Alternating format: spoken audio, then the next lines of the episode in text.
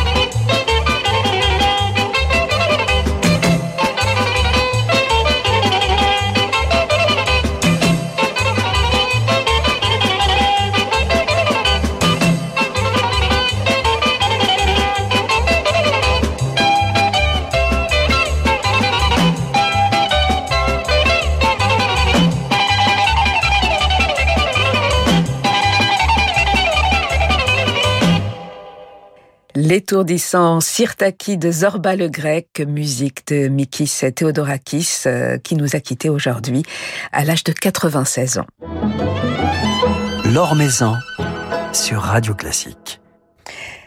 C'est sous le signe de Napoléon que débutera la nouvelle saison musicale du Château de Versailles avec un concert le 2 octobre de Franco Fagioli, précédé d'un week-end grandiose et festif les 11 et 12 septembre, à savoir une reconstitution historique et une soirée costumée qui nous plongeront dans l'ambiance du Premier Empire, tandis que vient de paraître euh, un opéra oublié de Zingarelli qui comptait, paraît-il, parmi les œuvres favorites de l'empereur.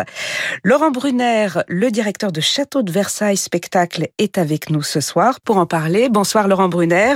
Bonsoir. Alors ce week-end euh, et ces concerts, c'est l'occasion euh, de rappeler les liens de Napoléon avec les arts et notamment la musique. Et on le sait peu, mais Napoléon était un, un grand mélomane. Il aimait surtout l'opéra et notamment l'opéra italien, c'est cela? Napoléon, contrairement un petit peu à l'image que nous en avons reçue, qui est une image éventuellement plutôt celle de l'homme de guerre ou de l'homme d'État, est absolument un passionné de spectacle alors il l'est à titre, euh, on va dire, officiel, en tant que chef de l'État. Il va promouvoir l'ensemble des institutions à la fois de théâtre et d'art lyrique en France. Et en même temps, il est un amateur à titre personnel. On pense qu'il a assisté, par exemple, à plus de 700 représentations dans les 14 années de son pouvoir de théâtre et d'opéra, ce qui est absolument considérable. Faites le calcul mensuel ou hebdomadaire, euh, alors que ce gars-là était aussi quasiment tout le temps en guerre et en campagne à l'étranger, et beaucoup en province, on a là un résultat euh, fascinant. Et je crois qu'on a trop sous-estimé, ou plutôt que l'imagerie a sous-estimé, euh, l'importance des arts pour Napoléon à titre personnel, et aussi tout ce qu'il a fait pour eux. Et il a consacré de, des moyens très importants pour l'opéra notamment. Il aurait même dit, à l'opéra, il faut jeter de l'argent par les fenêtres pour qu'il rentre par les portes. Donc c'était pour lui une façon de, de, célébrer aussi le prestige de, de, la France. Alors il y a tout à fait une évidence là-dessus. Euh, dans l'esprit de Napoléon, il faut à la fois affermir les frontières par des conquêtes et en même temps justement donner du prestige par les arts et les sciences. Et il est tout à fait dans les pas de Louis XIV là-dessus et je crois qu'il s'en inspire. On va dire l'Empire, c'est une espèce d'époque de floraison juste après les difficiles périodes, une décennie de difficultés de la Révolution. Et alors Napoléon était très attentif, euh, Laurent Brunner, à, à tout ce qui était créé, par exemple à l'opéra. Il supervisait les, les, nouveaux ouvrages. Alors il avait demandé à Rémusat, qui était le directeur des théâtres impériaux, qu'on ne mette aucun livret en chantier sans lui avoir montré avant. En gros, il y a vraiment euh, une espèce de regard permanent, comme il l'avait sur tout. Hein. C'est un homme qui travaille de manière considérable chaque jour, il dort très peu, euh, il est tâcheron et, et, il va au spectacle, donc il voit les résultats et il contrôle énormément, on va dire, le devenir des choses. Et sur l'opéra lui-même, il passe commande, entre guillemets, euh, d'un livret sur la conquête du Mexique par Cortés, au moment où lui-même embraye la guerre en Espagne. Et il est là, euh, littéralement, à demander qu'on compose ce livret et cette histoire sur ce thème. Et c'est Spontini qui finalement va le faire. Euh, l'opéra sera créé avec grand succès. C'est d'ailleurs le premier grand opéra à la française. Et puis très rapidement, les événements d'Espagne ne tournant pas dans le bon sens, euh, l'opéra sera moins joué. Qu'on n'ait pas trop euh, le visage de l'empereur victorieux soudain euh, défié par euh, les fiers ibères.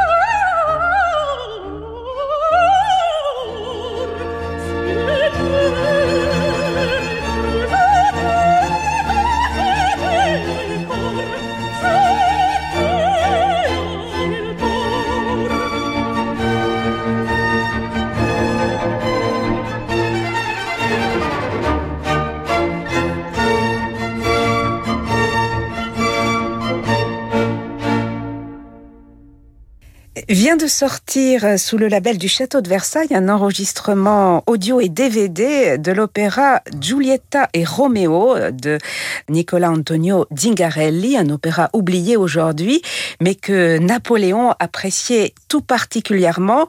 Et on apprend à la lecture euh, du livret que vous avez signé, Laurent Brunner, que Napoléon était lié à la diva Giuseppina Grassini, créatrice euh, du rôle de Giulietta, et que cette diva était même l'une de ses grandes passions Oui, l'histoire de cet opéra Roméo et Juliette va poursuivre Napoléon sur quasiment toute la durée de son pouvoir.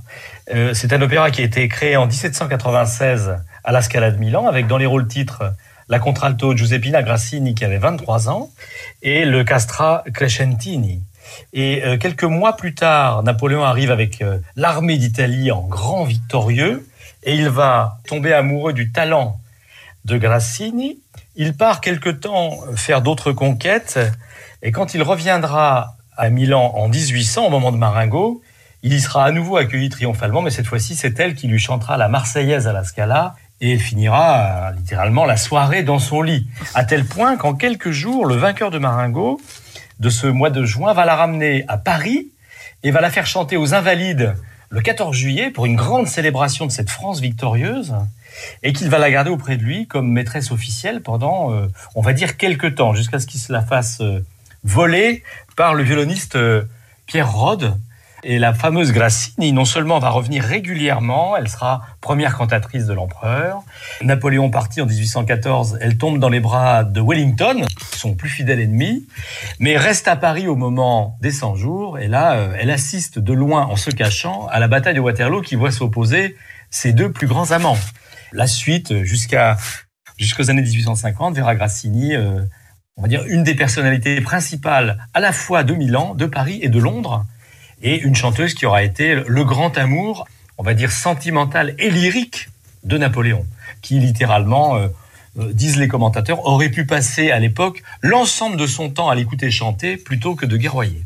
Et c'est Adèle Charvet euh, qui prête euh, sa voix à Giuseppina Grassini dans cet enregistrement de cet opéra Giulietta et Romeo. C'est une œuvre qui correspond au, goût de Napoléon. On est dans le genre de, de l'école napolitaine.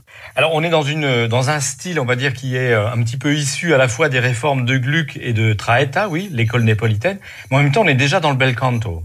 Et c'est ce, je crois, c'est ce qui passionne Napoléon dans cette musique, c'est qu'à la fois elle est très sentimentale et en même temps, comme il le disait lui-même, elle me donne de l'héroïsme. Et en effet, c'est une vision très héroïque, avec notamment Crescentini, qui est un castrat virtuose. L'ayant fait pleurer, Napoléon le, couronne à plusieurs reprises, lui donne les plus hautes distinctions, en fait, on va dire, un, des grands musiciens de son époque. Et je crois qu'il y a là, avec cette œuvre qu'on ne connaissait pas ou peu, il n'y a pas d'enregistrement, et même tout ce qu'a fait Zingarelli, il y a très peu de choses, alors qu'il a été le, maître de Bellini, par exemple. Euh, il y a là maintenant une, une découverte, entre guillemets, d'une facette qu'on n'aurait pas du tout attendue dans l'amour de Napoléon pour la musique. On aurait attendu les batteries fanfares et les marches du Premier Empire. Et on entend à l'inverse de ça euh, la musique de Zingarelli qui à l'époque faisait pleurer Bonaparte puis Napoléon. Donc on a un, rapport très particulier. On a là une page de la musique, notamment italienne, beaucoup jouée à Paris, qu'on avait presque entièrement oubliée. aspetta che possano in divisa?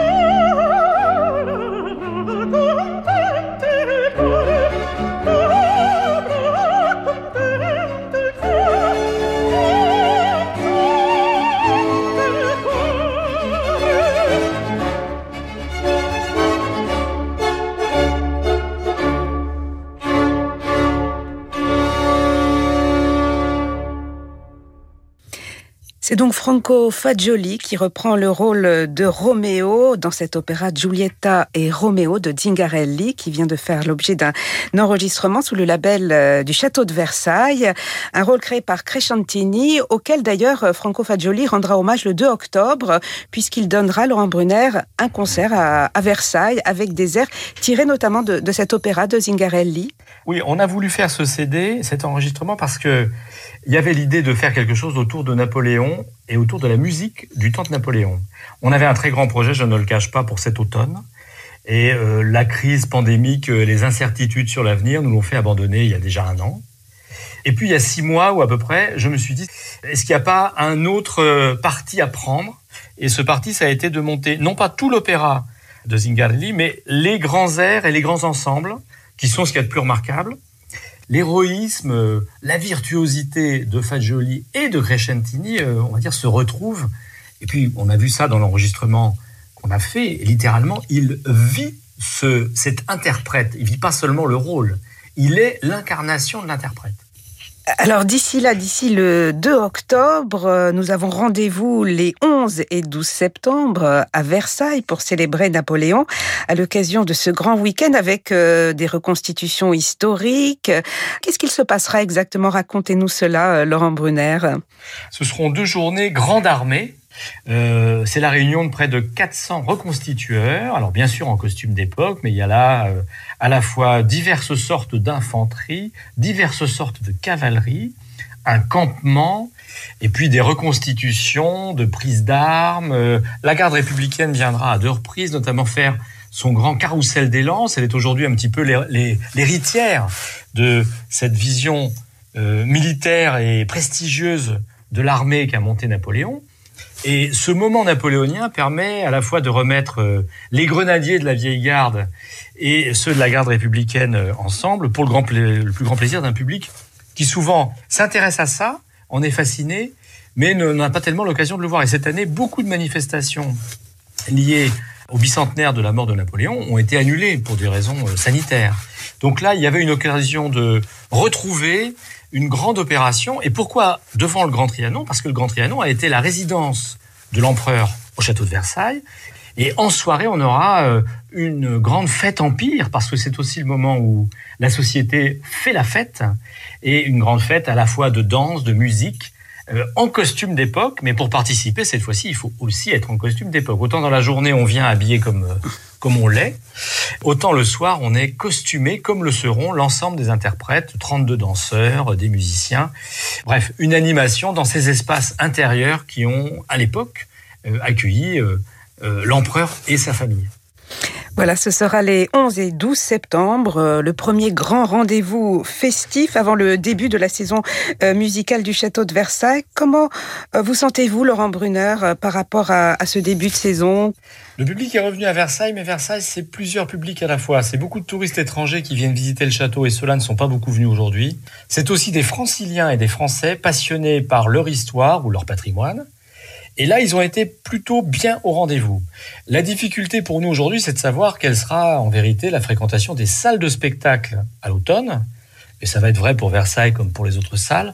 Il y a pour l'instant, on va dire, un taux de réservation qui est plus faible, significativement plus faible que d'habitude. Hein. on va parler de la moitié. Mais euh, on sort à peine des vacances, euh, une année, ben, presque deux ans euh, totalement perturbée. Donc oui, il y a un sentiment d'appétence du public, Euh, oui aussi, on sous-tend quelque part euh, une espèce de résistance. Est-ce que les spectacles auront bien lieu? L'année dernière, beaucoup ont été annulés. Comment ça va se passer? Est-ce qu'il me faut le masque, le pass sanitaire? Alors, grosso modo, la réponse est oui à tout. Oui, ça aura lieu. Oui, il faudra le pass sanitaire. Oui, plutôt, il faudra le masque.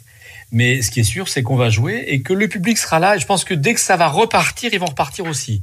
Enfin, je souhaite. En tout cas, on invite le public à, profiter de cette grande reconstitution historique les 11 et 12 septembre et de cette nouvelle saison musicale euh, du château de Versailles avec notamment dès le 2 octobre ce récital de Franco Fagioli. Merci beaucoup Laurent Brunner et on vous souhaite une belle saison euh, musicale à Versailles. Ah bah, elle va être remplie de bonheur, de Richard Cœur de Lion à Platé, en passant par Atis. Je ne peux pas vous en dire plus. Ben, nous aurons l'occasion d'y revenir. Merci beaucoup. Merci.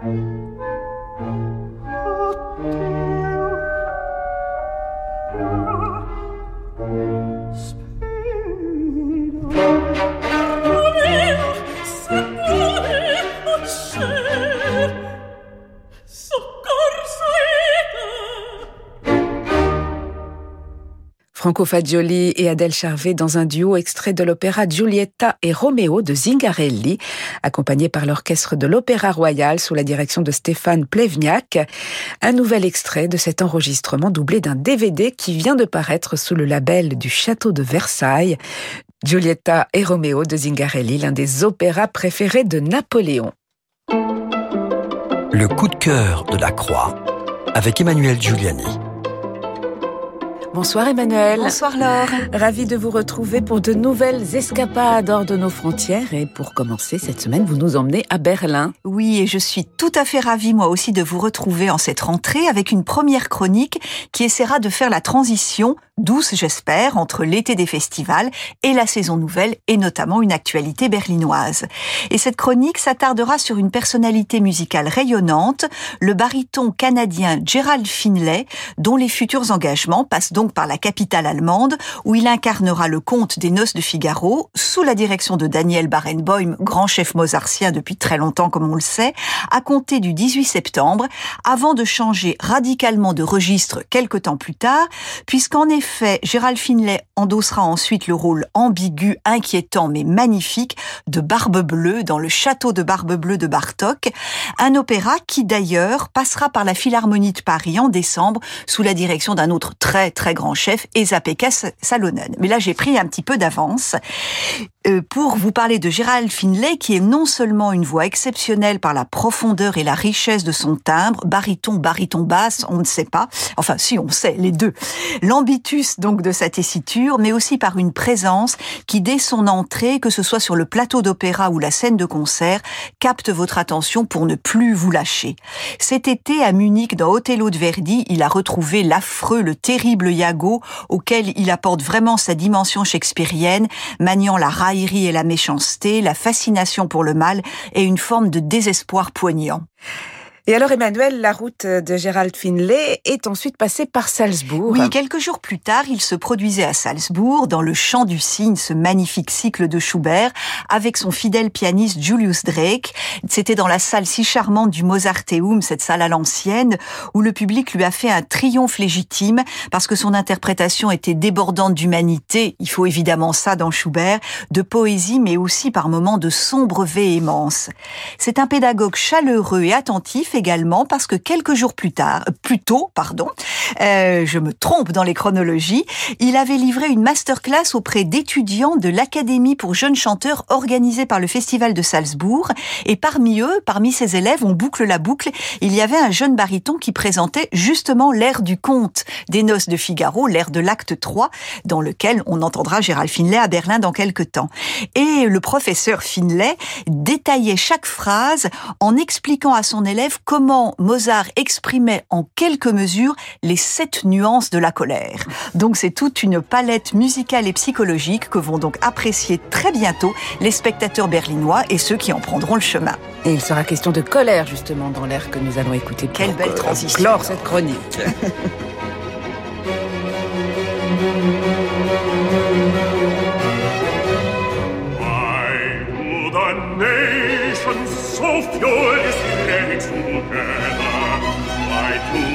people imagine a vain thing?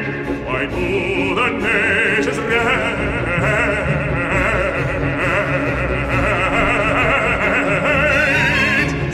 so furiously together? Why do the people imagine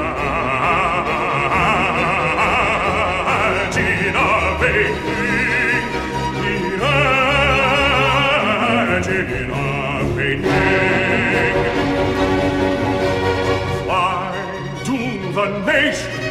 so furiously rage together?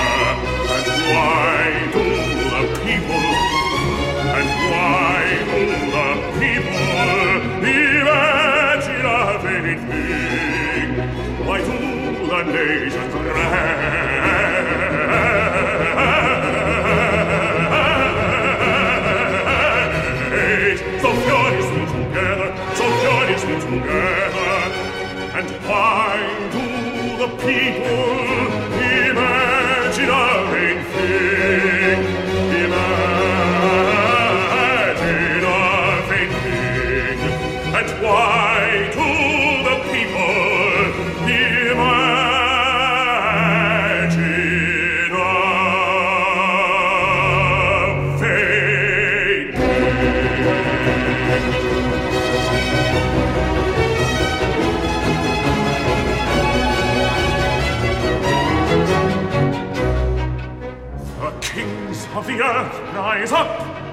Why Do the Nation, un extrait du Messie de Handel chanté par Gérald Finlay avec le Concertus Musicus de Vienne dirigé par Nikolaus Arnoncourt.